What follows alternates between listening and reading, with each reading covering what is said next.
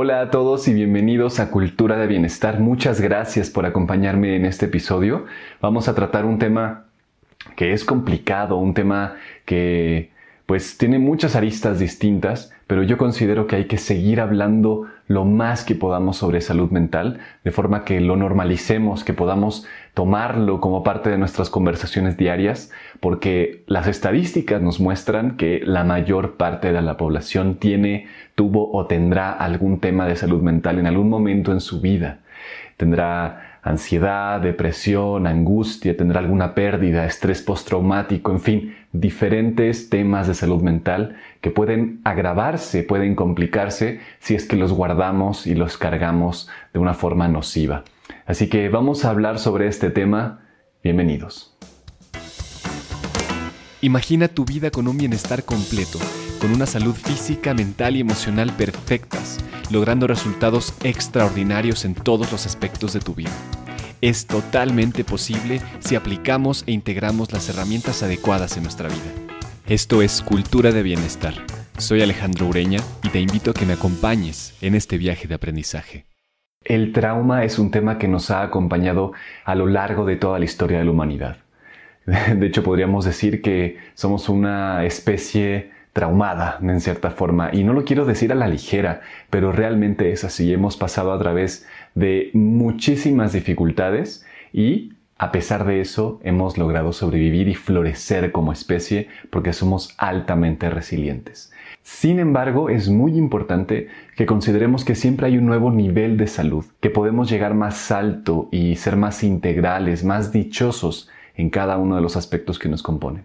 En este episodio no quiero que profundicemos tanto de forma teórica en lo que es el trauma y sus niveles, sino más bien que lo, que lo podamos mirar desde un aspecto práctico para que podamos conversar al respecto, que podamos llevarlo a nuestras conversaciones cotidianas y entonces, pues sí, justamente tratarlo y poder sanarlo de una forma más eficiente y más rápida.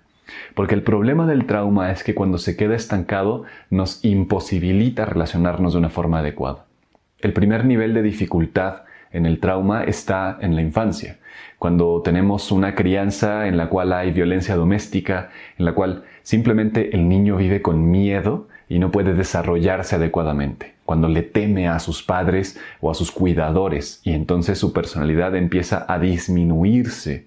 Y obviamente esto genera rasgos patológicos muy graves como simplemente no poder conversar, ser demasiado tímido, tener mucha angustia y posterior depresión. Ese primer grado es muy importante hablarlo porque la violencia doméstica está muy difundida, es, es justamente como un virus, ¿no? Es una cosa cultural que todavía no está bien tratada y se experimenta en muchas familias en diferentes niveles. La violencia hacia la mujer, la violencia hacia los niños es una realidad que todos experimentamos de una u otra forma. La experimentamos a veces, incluso la normalizamos en vez justamente de tratar las causas y de tratar de mitigarla de formas más adecuadas. Hay un segundo nivel de trauma que se genera cuando ya pasamos la infancia. Y entonces recibimos violencia que puede ser doméstica o puede ser en nuestros círculos sociales. Es el bullying o justamente cuando recibimos maltrato de algún miembro de la familia, pero ya pasamos la infancia y por lo tanto podemos comparar, ya sabemos que eso no es adecuado, que no nos gusta evidentemente y que no es el trato que queremos recibir de la gente.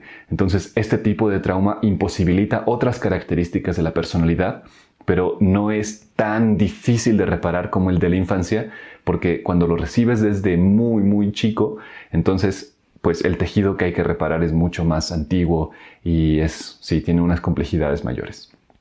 Hay un tercer nivel de trauma que sucede con las causas exteriores cuando ya somos grandes, cuando ya tenemos una conciencia bien definida y una personalidad estructurada, y justamente corresponde a la violencia que vemos por momentos. Hay pocas personas que viven una guerra, por ejemplo, pero eso genera evidentemente un estrés postraumático muy grande.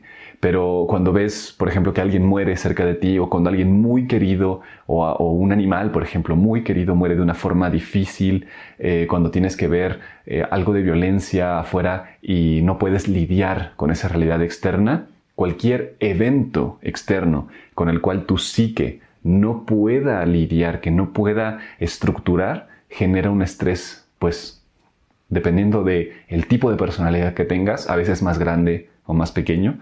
Y en ese sentido llegamos justamente a los momentos en los cuales no podemos adaptarnos fácilmente, como el momento que estamos viviendo globalmente ahora. Estamos en un momento en el cual todas nuestras estructuras mentales se vienen abajo porque no sabíamos lidiar con la realidad que estamos experimentando. Llevamos ya varias semanas en las cuales eh, estamos lidiando con una ambigüedad tremenda, no sabemos qué va a pasar después. Cada semana va cambiando las cosas, cada día incluso el hecho de ver en las noticias cómo aumenta, aumenta, aumenta y nada cambia y no hay una cura y no sabemos qué va a pasar y viene una recesión y los políticos no nos dan certeza y los hospitales llenan.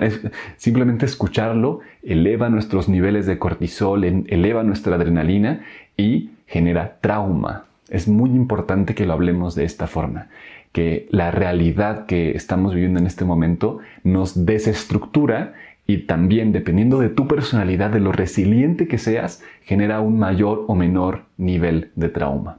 Esto es así porque no sabemos lidiar con esa realidad. Estamos eh, improvisando día a día, estamos cambiando nuestras formas, estamos tratando de adaptarnos a una realidad para la cual no estábamos previamente preparados. Entonces, cada quien puede hacerlo de una forma distinta dependiendo de si es más flexible o menos flexible pero la realidad es que estamos colectivamente viviendo un duelo. Perdimos una realidad a la cual estábamos acostumbrados, no sabemos si esa realidad va a volver, porque todo es volátil, todo es ambiguo y no podemos dejar a nuestra mente adaptarse a esta realidad porque confiamos todavía en que va a pasar. Entonces, todo esto genera un estrés enorme que se convierte en un tipo de trauma y cada persona puede lidiar con ello de una forma distinta. Bien, entonces hemos planteado estos niveles de estrés, y evidentemente estos pueden empalmarse. Si tú traías ya una historia en la cual tu personalidad había sido desestructurada en mayor o menor medida, pues esto, lo que estamos viviendo colectivamente, le suma, así como cualquier otro contexto exterior con el cual no podamos lidiar. Así que en esos casos es muy importante que busques ayuda profesional lo más pronto posible. Pide ayuda. Es muy, muy valioso y te va a permitir reencontrar esa dicha que te mereces vivir. No dudes en pedir ayuda, siempre hay profesionales dispuestos a hacerlo. Para mí, la línea en la cual ya debes de pedir ayuda es cuando estás pasando más tiempo en la desdicha que en la dicha, cuando no estás pudiendo conversar y comunicarte adecuadamente, cuando estás pasando más tiempo eh, dándole vueltas a tus pensamientos o estás eh, o te está fallando la concentración, no estás pudiendo dormir o simplemente hay una sensación de incomodidad en tu realidad cotidiana. Si dijiste que sí a alguno de estos, pide ayuda lo más pronto posible porque estamos aquí para eso. Ahora, si sientes que estás lidiando con esto de una forma correcta, pero que te está costando trabajo, que no es tan fácil, pero de todos modos estás pudiendo ir hacia adelante, hay tres características que algunas ya las sabes, pero voy a tratar de desmenuzarlas para que te puedan ayudar de una forma más eficiente.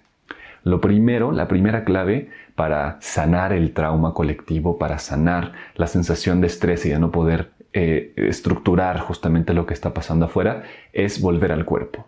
Esto es clásico, ya lo sabías, eh, tiene que ver con el mindfulness, pero cuando vuelves al cuerpo, y aquí puedes usar aplicaciones como Headspace, como Calm, como videos en YouTube, eh, los lives que están haciendo muchas personas, cualquier herramienta que te lleve al cuerpo, a tu respiración, a darte cuenta de, por ejemplo, el ritmo de tu corazón, de la forma en la cual estás respirando, de la sensación de tu piel, lo que te lleve al cuerpo usualmente calma la mente y mientras más lo practicas, más fácil es eh, reestructurar tu personalidad de una forma en la cual puedas lidiar con tu realidad más eficientemente.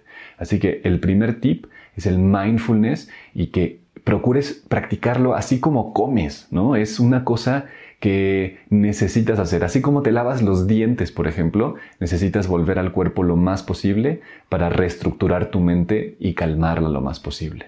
El segundo tip es algo de lo cual te hablé al principio de este episodio y es abrirte para poder conversar de una forma normal de lo que te está pasando.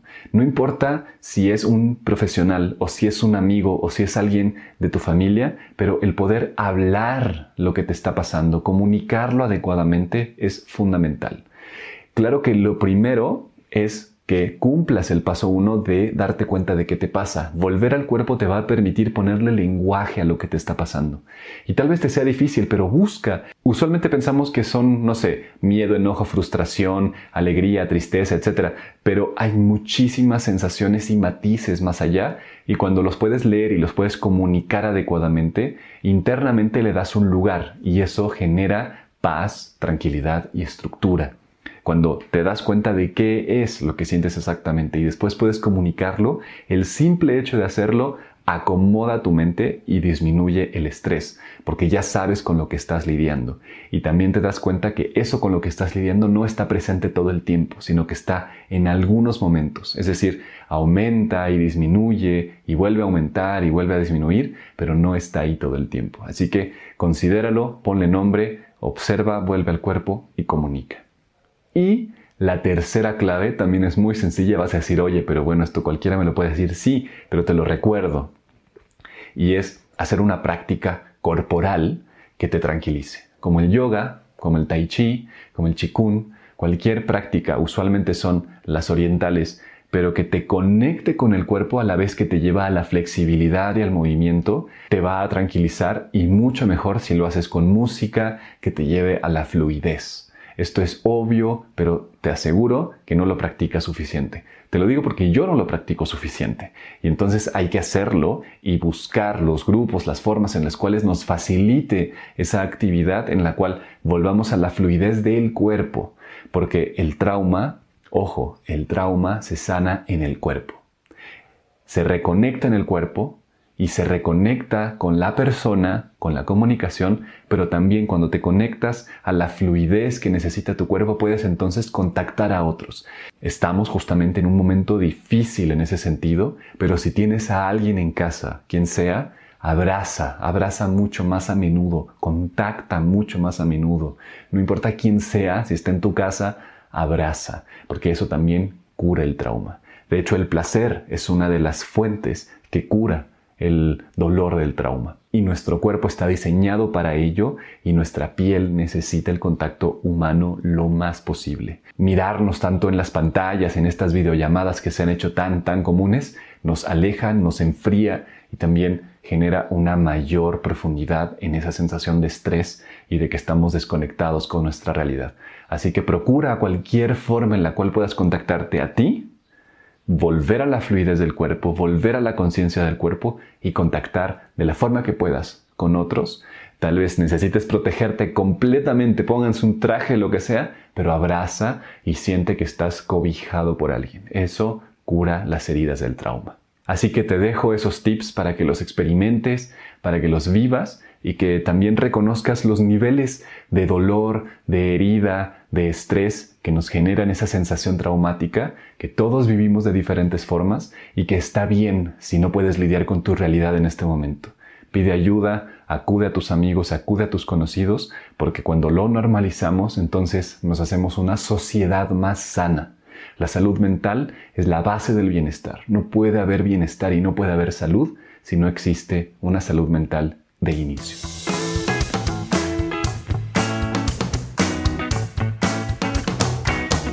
Gracias por acompañarme. Por favor, ayúdame a compartir este episodio. Si sientes que a alguien le puede beneficiar escucharlo, mándale el link por WhatsApp, por Facebook, por cualquier red social que utilices. A mí me beneficia muchísimo porque me da oxígeno para poder seguirte compartiendo estos mensajes e inspirarme para seguir haciéndolo. Gracias nuevamente y nos vemos en el próximo episodio. Chao, chao.